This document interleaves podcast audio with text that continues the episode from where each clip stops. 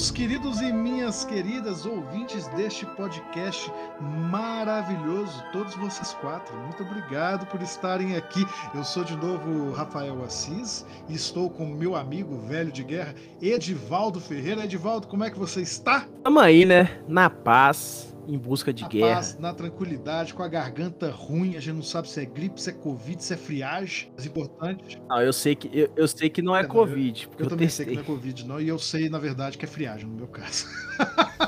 Mas você está aqui ouvindo, não quer saber aqui das nossas gargantas, e só tô falando isso para vocês já saberem, que talvez a gente não aguente, que eu tô gritando já tá doendo. Mas vocês estão aqui para ouvir a gente falar sobre narrativa, seja de filmes, de games, de quadrinhos, o que quer que vocês peçam ou que nos dê na telha neste podcast, que é uma parceria entre os blogs Um de Tudo e Palavras Brutas. E hoje. Yeah! Yeah, baby! Ai, eu não posso fazer isso. Uh, mas hoje nós viemos aqui não para atender um pedido dos seus corações, mas para atender um pedido dos nossos corações. Porque, vou ser sincero com vocês, o ano de 2022 parece estar um tanto quanto fraquinho no cinema. É só uma impressão minha, de volta? Não, é um, é um sentimento tá geral. um pouquinho complicado, viu?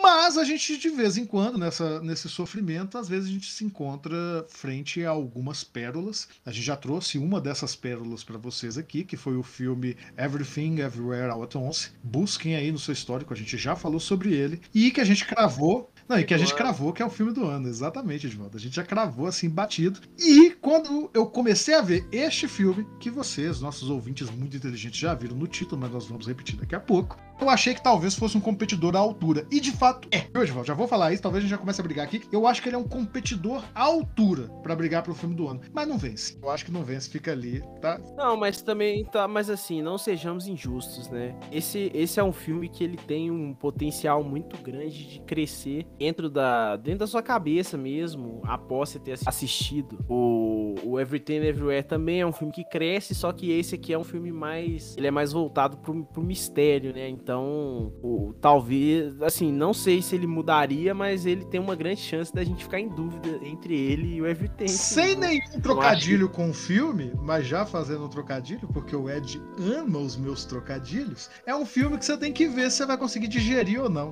Ahá! Pegou e de volta. Essa foi boa. Nossa, tá fácil, Você tá me fácil, deu a não. deixa, rapaz. Eu já, ó, eu vi, eu vi a bola assim, já bati, foi do ângulo.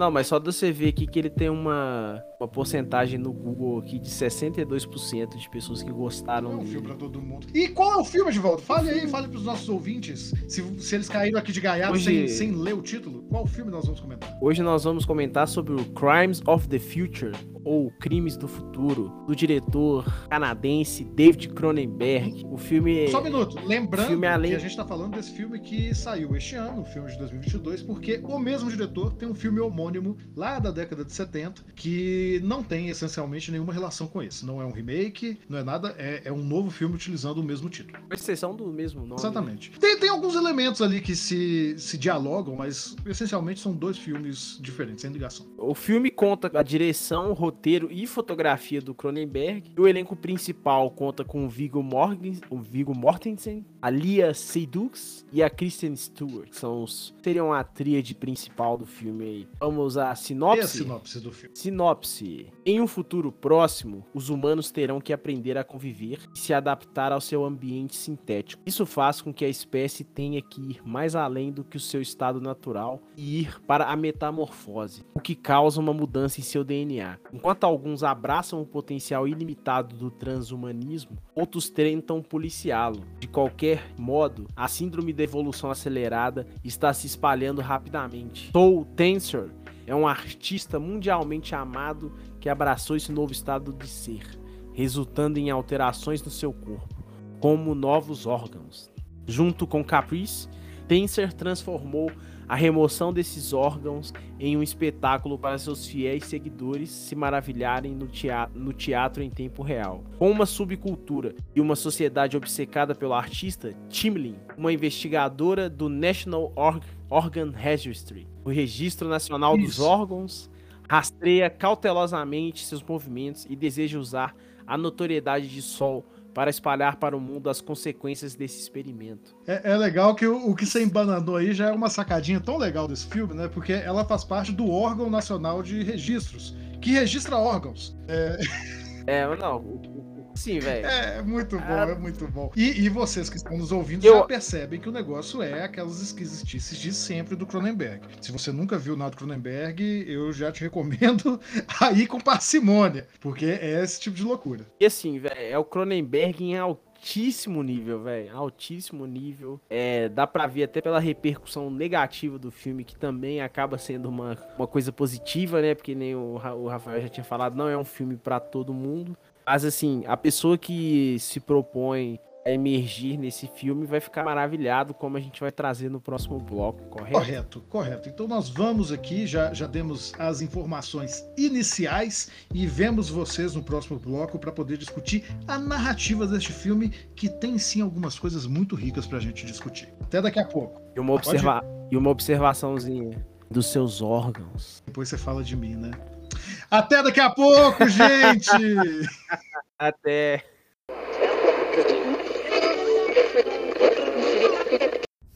I can feel you pulling things around in there. It's a brand new organ. Never before seen. Olá, estamos de volta para analisar a narrativa do Crimes of the Future, ou Crimes do Futuro, do nosso queridíssimo David Cronenberg, e eu gostaria de abrir ele com uma, uma leve uma leve provocação, porque eu acho que é uma, nem chega nem, nem seria uma provocação, senhor Rafael. Que é hum. como esse filme é um filme clássico do cinema. Não tô falando assim que ele já é um clássico instantâneo, mas assim, um, um jeito de contar a história muito clássico, de mistério, de, de, condição de narrativa, de ritmo, que são coisas que a gente pode falar aqui. Mas assim, então vou trazer só um elemento para você entender, para sintetizar o que, que eu quero dizer, que é o uso da trilha sonora no filme. Não sei se você chegou a prestar atenção que ela é uma trilha sonora muito boa, por sinal. Eu tô extremamente viciado nela. Mas ela tem aquele tom de repetição, que toda vez que vai aparecer um personagem, ele tem a trilha dele. Então isso torna esses ele traz um pouco, evoca esses elementos clássicos do cinema. Não sei se dá para você entender o que eu quero dizer. Não, eu consigo entender o que você quer dizer, mas primeiramente o senhor é um safado, porque você puxou aí justamente uma das únicas áreas do cinema a qual eu nunca me atento, eu nunca sei. Então você fez isso de propósito, você tá aqui com essa voz mansa, sendo amigável, mas eu sei que o senhor está me sacaneando. E os nossos é. ouvintes também sabem. Eu quero te fuder, Rafael. Ô, gente, é... desculpa. Desculpa, a gente acabou. às vezes é difícil lembrar, né? A gente tá sozinho aqui, só nós dois, falando ao pé do ouvido, e a gente esquece que essa conversa é pública. Mas sim, voltando, vamos parar com essa palhaçada e vamos voltar aqui. Sim, ele tem uma narrativa bastante. uma estrutura bastante clássica, né? Eu diria até que é um filme muito complicado de se analisar a narrativa pela perspectiva de você tentar encontrar alguma coisa é, que salte aos olhos, né? Que, que chame a atenção. Ele não é, como a gente já analisou outras obras aqui, um, um negócio que tem um traço marcante que a gente possa pegar como objeto, né? Ele inteiro é um objeto, porque ele faz uma narrativa muito cadenciada, muito temporal até, né? Você consegue acompanhar as coisas acontecendo ponto a ponto. Ele não tem grandes saltos de tempo. E, se eu não estou enganado, só tem um verdadeiro salto de tempo, né? Que também nem é tão longo, que é do prólogo, né? Pro, pro filme em si. Mas tirando isso, não tem mais nada. Você acompanha mesmo ali alguns dias na vida desses personagens de uma maneira extremamente assim, é. Como é que eu posso dizer? É... Nossa Deus, esqueci a palavra. Quando, quando é reto, quando é. Linear.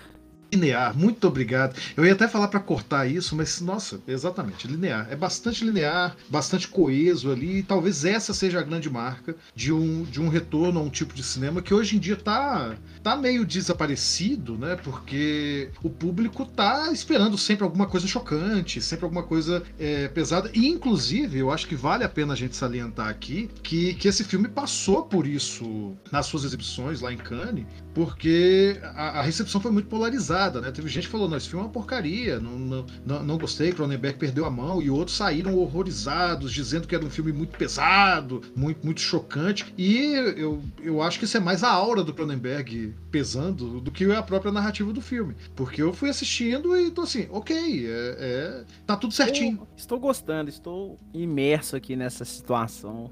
É tudo certinho, tu, tudo ali no lugar. É, vale a pena dizer por isso, não, não é o objeto aqui, mas eu, eu até tava falando com, com o Edivaldo antes da gente começar a gravar, que, que você tem estudos sobre como Cronenberg usa uma, uma narrativa dissonante em vários de seus filmes. O mais marcante para isso é o Videodrome. Não é nossa recomendação cultural, mas já fica aí. Assistam. Assistam tudo Cronenberg. Vale a pena Cronenberg ver. Cronenberg é a recomendação cultural, né? É, ainda que você não goste, é, é, vale a pena ver, vale a pena assistir a, o, o, que ele faz, vale a pena pensar sobre os filmes dele. E ele usa bastante dessa, dessa narrativa dissonante em vários dos filmes. Ele usa a estética do choque em vários dos filmes. É, e, e, ao mesmo tempo, ele usa sempre uma, uma cadência e que aí é uma outra recomendação só poder pegar, que é o livro David Cronenberg, Author of Filmmaker. Eu não vou conseguir lembrar aqui, gente, qual que é, de quem é a autoria. Acho que o, o autor, o autor se chama Browning, mas eu não busquei aqui agora. Peço perdão, estará na descrição e vocês podem consultar. Eu acho que só tem em inglês, mas que fala como é que a narrativa do Cronenberg ela meio que se aproxima a uma lógica de autor que Fica aqui também uma, uma, uma recomendação, não, mas uma lição aí, que a, a, gente consegue atrelar o cinema, né? A gente fala bastante cinema de autor, mas sempre evocando algo que vem lá da literatura, né? Quando a gente pensa em cinema de autor, já é uma aproximação entre os estudos de crítica cinematográfica com uma noção que vem lá do, da crítica literária. E hoje, precisamente nesse momento, você está tendo um certo rompimento com isso, pensando outros aspectos de autoria, porque o cinema é uma autoria conjunta, né? Diferente, mais marcante do que o livro. Então, e... é, é, difícil pensar um autor do cinema, mesmo que seja alguém do gabarito de um David Cronenberg. Tá querendo falar a respeito dessa, dessa mistura, dessa esse híbrido, né, do entre o, o cinema e a literatura, porque o filme é muito verborrágico, né? O Cronenberg é. vai, o Cronenberg tem uma característica que é muito legal desse filme que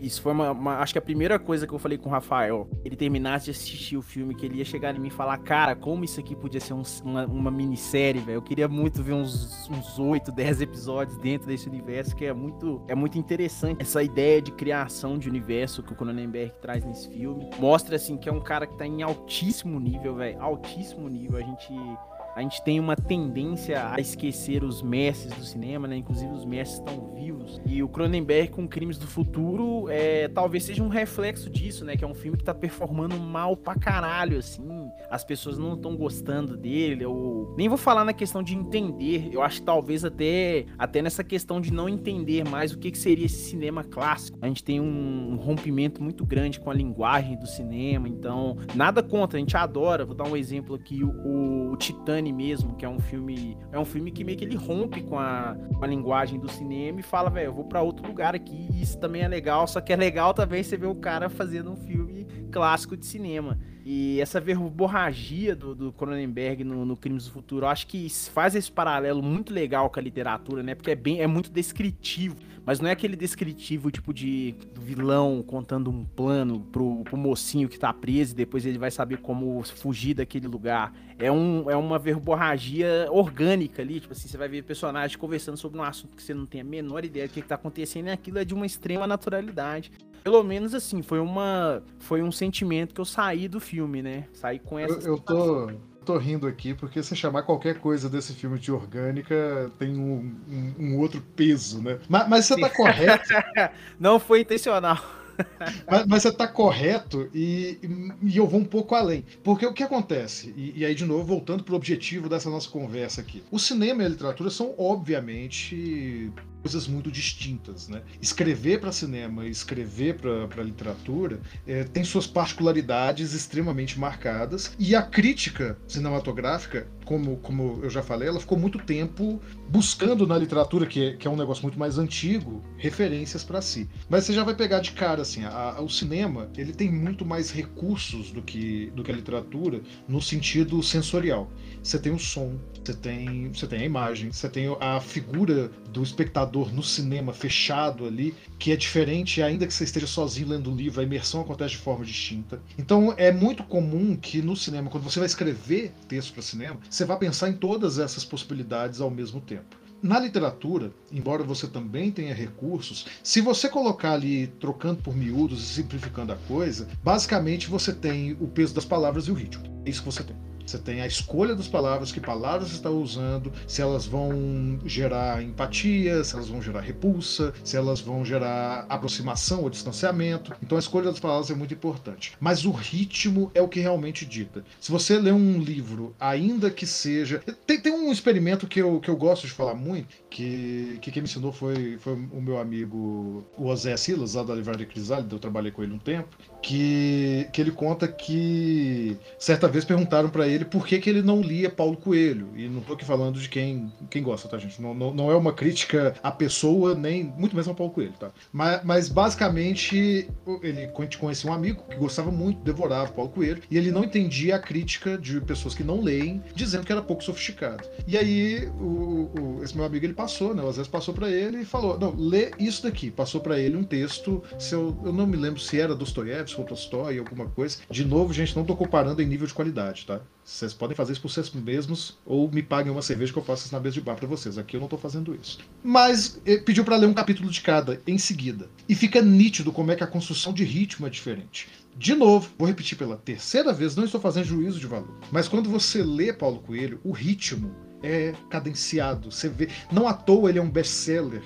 Você consegue ler com um ritmo que um capítulo te puxa o outro, te puxa o outro, tratando a coisa numa superfície que todo mundo vai conseguir assimilar dessa mesma forma. E quando você pega um outro autor que tem uma outra cadência, uma outra coisa, uma, uma cadência mais densa, e aqui eu tô falando sobre densidade mesmo, é, é diferente. Então o ritmo da leitura, ele é, é muito importante. No cinema isso também acontece. Você pode ver um filme leve, que você vai assistir e parecer que as duas horas ali se passaram em meia hora, porque você literalmente flui, o filme te carregou, como se estivesse no barquinho descendo o rio. E você tem filmes que, que elaboram essa, esse ritmo, essa narrativa através do ritmo, de uma maneira muito mais cadenciada. De modo até equivocado. Você tem filmes que você vai assistir, o filme tem uma hora e meia, e ele fica tão chato, tão marasmo, tão repleto de marasmo, que parece que você passou 10 horas assistindo, você sai cansado. No caso do que o Edvaldo está falando aqui com muita propriedade, o que, que é. O que, que seria essa narrativa clássica do cinema? Seria uma forma que se desenvolveu ao longo de, de algum tempo, né? Os cineastas foram testando, fazendo os filmes e, e vendo que dava certo, de fazer um ritmo que funcione de maneira ideal. Você termina esse filme exatamente sentindo aquele tempo que ele disse para você que passaria. Você não você está imerso, você acompanha exatamente aquela história. Não parece ser maior nem menor do que é. E isso. Inclusive aqui, inclusive, é, não, não, Desculpa te cortar, não vou bater. Não, corte à vontade pra não atrapalhar na gravação. Mas, velho, uma hora e 40 minutos, gente. É isso que você precisa para contar uma história muito da hora. Você não precisa de três horas para contar um filme chato. Então, assim, assistam Crimes do Futuro, diretores e roteiristas, entendam que, velho, ok, sua história pode ser maneira, pode ser legal pra caralho, mas se você não consegue contar ela em uma hora e quarenta, uma hora e meia, temos um problema, velho. Faz um seriado, cara. Por favor, gente. Eu, eu, vou discordar eu aguento, do Edivaldo. Eu não aguento mais filme de três horas que não tem nada para falar. Eu, eu vou discordar do Edivaldo. Eu acho que a duração pouco importa, tá? Mas eu vou concordar também com ele para falar, pô, filme pro cinema é isso aí mesmo, tá, gente? Você escolheu fazer filme para cinema, é isso aí. Senão você vai fazer uma outra coisa. Senão você, poxa, você tem que ter o que dizer para poder fazer um filme longo. Não vai me tacar um filme de super-herói de quatro horas. Não estou falando Exatamente. de Zack Snyder. Ou um filme, ou um certo filme japonês de três horas aí, né? Isso é bom. Não, não. não. Ou então, o, o, talvez eu acho que é uma, uma última coisinha que a gente pode trazer, uma última coisinha que chama a história do filme, né? que a gente não falou a respeito da história em si. Estamos fazendo uma análise um pouco mais por cima. Agora acho que a gente pode dar uma, uma penetrada dentro desse crimes do futuro. Que é que é uma coisa assim que eu acho muito louvável do, do, do, Cronenberg. Tem alguns outros diretores, assim, eu posso citar com exemplo nada parcial, que é o que o David Lynch fez com o Retorno de Twin Peaks, que é uma exploração de universo onde a pessoa ela não tem medo de criar e matar grandes conceitos. Talvez coisas que outros cineastas, outros roteiristas teriam um, um apreço tão grande. O Cronenberg fala, cara, meu filme é isso aqui criei um conceito super foda ali, vou dar um leve spoiler assim. Ele cria uma ele cria uma ideia de um ser humano, do, como seria o próximo passo do ser humano, né? Seria um Está ser na sinopse. Está é, na sinopse. Que, que tá na sinopse do filme e tal. E, e isso por si só já seria um filme. Concorda comigo, Rafael? Concordo, concordo. Como se isso não fosse suficiente, a gente ter um protagonista que aparentemente a gente passou do estágio de sentir dor, né? Então, as pessoas não sentem mais dor. Inclusive, é muito, é muito interessante a exploração disso dentro do, dentro do filme. E a gente tem o último, seria a última pessoa que sente dor, né? Que é o personagem do Viggo Mortensen, que é um senhorzinho lá que ele, o corpo dele vai gerando novos órgãos e tal, e vai tudo da sinopse, né? Que ele é um, então a dor dele seria, a dor dele seria a arte. Isso por si só já seria um filme. Corre, concorda comigo, Rafael? Concordo, concordo. Por isso que podia ser uma série, inclusive. É, exatamente. Então, tipo assim, sem contar uma, uma subtrama que seria de uma investigação policial sobre uma, uma sociedade secreta que as pessoas estão querendo ir pro próximo nível da alimentação, que seria comer aquelas barrinhas lá. Agora você tá dando spoiler. Você vai, meu irmão, irmão. Fé, fé no pai. Não vou dar muito spoiler. Mas assim, uma criação de uma sociedade que está buscando uma nova forma de alimentação uma forma de alimentação sustentável. Então, só isso também já seria uma outra história. Você concorda comigo? Sim, sim, sim. Então, assim, é uma coragem, um desapego, uma. Uma assim, velho, acho que a palavra certa para definir o Cronenberg é gênio. Não tem assim, não, não preciso fazer ressalvas nem nada. O, é, o Cronenberg é um gênio que ele cria dentro de um filme na, na, nessa idade avançada que ele já tá a forma como ele enxerga a sociedade, eu acho que é muito doido a gente ver isso assim. Talvez a gente tenha uma questão de ignorar um pouco a, as gerações, as, umas, as gerações anteriores sobre a, o que, que elas pensam sobre, sobre a nossa geração, sobre a nossa sociedade atualmente e ver o que que ele tem para dizer que tipo assim que a dor a, que sei lá a mutilação seria um novo sexo as modificações corporais substituiriam o sexo é, essa brincadeira mesmo assim do extremo do, do ser humano que já não sente mais as coisas então assim toda essa toda essa masturbação de conteúdo que a gente tem, essa masturbação mental de conteúdo que é um super estímulo, então já deixou o ser humano num nível de insensibilidade tão alto que dentro daquela história já não sente mais dor. E eu acho que assim, velho, eu, eu, eu não tinha visto nada disso dentro do cinema. E, e fiquei maravilhado vendo isso e fiquei assim, velho. Cronenberg mexeu com o meu coração gostaria muito de dar um beijo dentro da sua boca, Cronenberg. e assim, só tecer elogios e a coragem mesmo do body horror, da própria brincadeira dele, tipo assim, de o Cronenberg, notoriamente conhecido como um diretor de, de, de, fazer esse horror corporal, e ele faz uma sátira com isso dentro do filme, tipo assim, ah, acontece uma, uma cena lá específica, acho que tá no trailer também, que é o cara das orelhas, que ele fala, ah, o, o protagonista que é o Viggo Mortensen, ele fala, ah, isso aqui não é tão, não é tão horroroso assim, tipo assim, a brincadeira dele mesmo dialogando com esse novo body horror de cinema, e assim, velho, eu fiquei apaixonado com esse filme, pretendo assistir ele várias vezes novamente e super recomendo. E aí, Rafael? eu queria só puxar isso aí que você disse mesmo, que apesar de eu ter xingado da spoiler, a verdade é que isso pouco importa, porque ele é um filme muito mais reflexivo do que realmente algo que vai te surpreender pela história. Ele é, ele é bastante previsível em vários pontos. Mas eu acho muito legal que o Cronenberg tenha conseguido fazer algo tão interessante com, com uma narrativa tão unitonal, sabe? Ele tem o mesmo tom ali do começo ao fim, cadenciado, linear mesmo. E, e a maneira como ele faz isso mantendo o nosso interesse através dessa, desse pensamento, do que ele está querendo dizer, é quase que um filme de alerta mesmo. Que te, te leva a ficar pensando. Não é o melhor filme do mundo, não é o filme mais revolucionário, não é sequer o melhor filme do Cronenberg. Mas é um filme que definitivamente mostra que é possível fazer um excelente cinema sem precisar das, das firulas e das pirotecnias do cinema contemporâneo. Ou, dos, é... dos, ou dos, dessa, dessas constantes reviravoltas, né? Perfeito. É isso, acho que temos um bloco. Temos um excelente bloco, viu? Ok, então. Vemos vocês agora para as nossas recomendações culturais e o, a passagem de chapéu. Até daqui a pouco.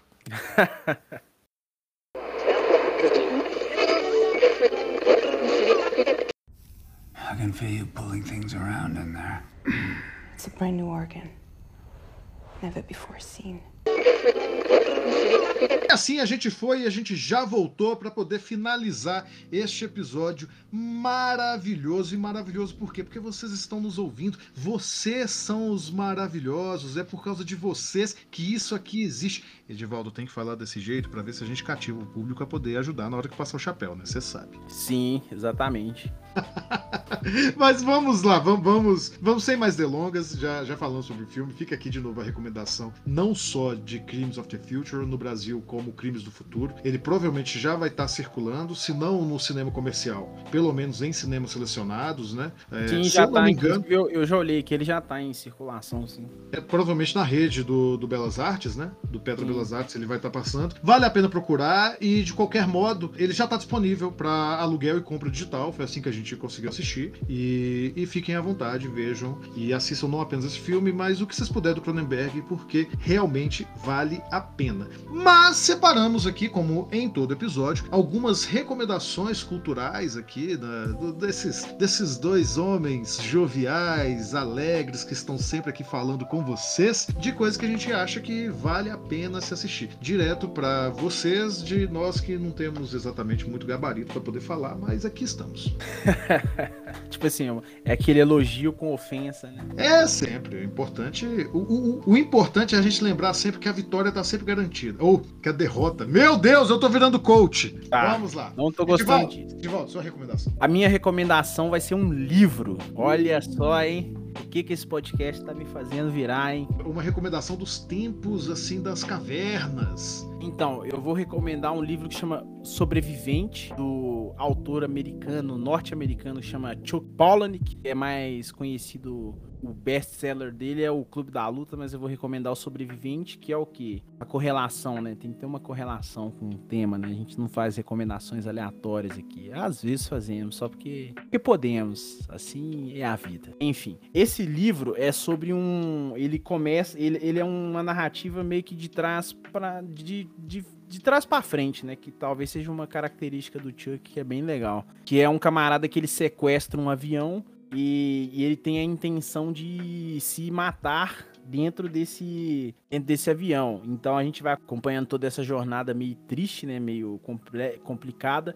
Só que o que é legal dentro desse livro é uma criação de um universo muito extenso e ao mesmo tempo muito muito conciso, que talvez dialoga muito com esse filme do Cronenberg, e é ele criando conceitos, criando ideias muito legais e elas se encerram ali. Não vai existir uma continuação, não vai existir um, um Sobrevivente 2. Você acha que eu falo um pouco sobre o livro aqui ou deixa. deixa não, porque você não sabe segurar spoiler de volta. Você não sabe. É, não sei, mas. Tudo. E a gente, você tem que entender que agora a gente vive numa sociedade spoilerfóbica. Aí você tá tirando o nosso público. Não, tô brincando. Se você quiser falar, pra falar à vontade, tô nem aí. E eu já vou adiantar o Merchan, hein? Comprando no nosso link de associado da Amazon, você vai pagar por ele R$ reais na versão de Kindle, hein? É uma baita de uma leitura e R$ reais tá muito barato, gente. Muito barato mesmo. Eu já estou indo comprar. Eu já estou indo comprar. E se eu fosse vocês, compraria pelo nosso link de afiliados para cair aqui um cacau no nosso bolsinho para poder alimentar os meus gatinhos e a cachorra da de volta. Exatamente. Prefere e o senhor, Rafael? Você, Não, mas você prefere que eu chame a Carmela de cachorro ou de cadela? Do que você quiser, fica à vontade. Uh, eu vou chamar de Carmela. é, e, e, o senhor, seu Rafael, qual que é a sua recomendação? Eu, eu, eu, tenho, eu tenho uma trapaça, eu vou fazer duas recomendações. Opa! Mas... Achei que era só eu que trapaceava aqui. Não, trapaceamos, mas uma, uma recomendação cultural de fato, no sentido que você pode assistir para poder é, se divertir, né? Assistir um entretenimento leve, vocês vão ver como é que o entretenimento é leve daqui a pouco. E um outro que é para caso você queira se aprofundar nessas temáticas e estudar mesmo, é um livro um tanto mais denso, é um livro de filosofia, mas eu a minha primeira recomendação é essa, que é o livro Antropologias do Ciborgue, eu estava com ele aberto aqui e eu não estou mais com ele aberto aqui. Estou com ele aberto aqui. É o livro Antropologia do Ciborgue, dois pontos, As Vertigens do Pós-Humano, da autora Dee Haraway. É, é um livro bem denso, mas bem curtinho, que trata justamente sobre é, essas mudanças de percepção da vida humana a partir do momento em que a humanidade se tornou ciborgue. Nós somos ciborgues, Edvaldo, você sabe? Pelo menos eu sou, não sei você, mas eu, não sei é também. Você é um ciborgue, com certeza. Eu, eu sou um ciborgue, né? Eu uso óculos, eu uso óculos, você usa fone de ouvido. Nós somos todos ciborgues. E vocês vão entender se lerem esse livro, mas é um livro de verdade que é absurdo. Não é recomendado para quem não tem nenhum contato com filosofia não é a sua porta de entrada. Mas fica aí a, a recomendação. E o outro, mais leve, para descansar a cabeça, tranquilo, indo nessa pegada aí do, do Cronenberg, é... para você se divertir no domingo à noite, assistir com seus pais. Depois do almoço de domingo, é melhor ainda. É... Hellraiser, primeiro. Filme? Filme, Hellraiser. Leve, tranquilo, para assistir com a família. Um domingo de tarde, com as luzes Domingo de tarde. E, e, já que você falou que tem que ter a, a, a ligação, é meio óbvio, né? É body horror, né? Eu, eu, acho que, que eu, talvez tenha sido o filme que apresentou o body horror para o grande público, né? Já, você já existiu, o Cronenberg já estava em atividade há bastante tempo, mas é, foi o filme que atravessou as fronteiras, né? Apresentando o body horror para o público de cinema em geral. E vale também, se, se eu puder fazer uma trapaça dire, direta, eu sei que estão lançando agora os livros, estão relançando os livros originais do Hellraiser aqui no Brasil pela editora Darkside. Não tenho certeza, mas se for o fato, se for o caso, eu vou também colocar o link aqui do nosso afiliado para eles no, na descrição. E alô Darkside, patrocina a gente. Ah, pinga aqui, aqui uma gotinha, gente, ajuda nós. E falando nisso, Edivaldo, chegamos ao momento que, que é o mais importante desse programa para mim. que é hora de passar o chapéu. Se o nosso público, esse público selecionado, maravilhoso, quiser nos ajudar, de que forma eles podem nos apoiar financeiramente não financeiramente? Financeiramente é fazendo aquele singelo Pix para o assis. assis.umdetudo arroba gmail.com Não entendi, repita.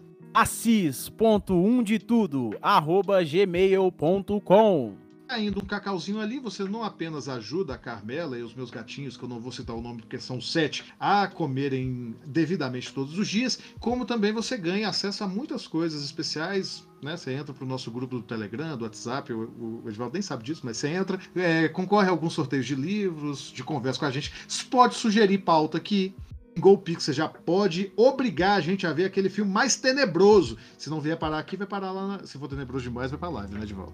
Se é. for tenebroso demais, vai pra live. Mas você pode, né? A gente vira seus. seus fiéis criados. Mas se você não tá podendo, a gente sabe que a crise está apertada, tá para todo mundo, gente. Não, a gente não desconsidera isso. Então você pode nos ajudar de uma maneira que você não precise tocar no escorpião que tá no seu bolso. Como é que faz, de volta? É simplesmente consumindo o conteúdo, divulgando em suas redes sociais, mandando para os seus amigos, para sua mãe, para sua avó. Você pode criar até uma conta para o seu cachorro no Spotify ou em qualquer agregador de podcast do seu interesse e espalhar a palavra do um de tudo, né? É isso aí. E você pode consumir tanto o blog de tudo como o blog Palavras Brutas. Palavras Brutas está mais em atividade agora, mas um de tudo vai vai retornar em breve aí para, para algumas novidades contraditórias. E Lembrando também que você pode nos seguir no Instagram, a gente está sempre interagindo por lá, inclusive é no Instagram que a gente busca pautas aqui muitas vezes. Esse filme só apareceu aqui porque foi votado no Instagram. O, você pode me seguir, né? Assis Underline Foto, assim, sem estrangeirismos, do jeito que se fala. E Edivaldo não faz rock, é isso mesmo? Exatamente. E no mais a gente agradece, gente. Esperamos que vocês tenham gostado de ouvir a gente falando aqui por quase uma horinha. E a gente se vê na quinta-feira na live e daqui a 15 dias de volta aqui no podcast. Um grande abraço. Tchau.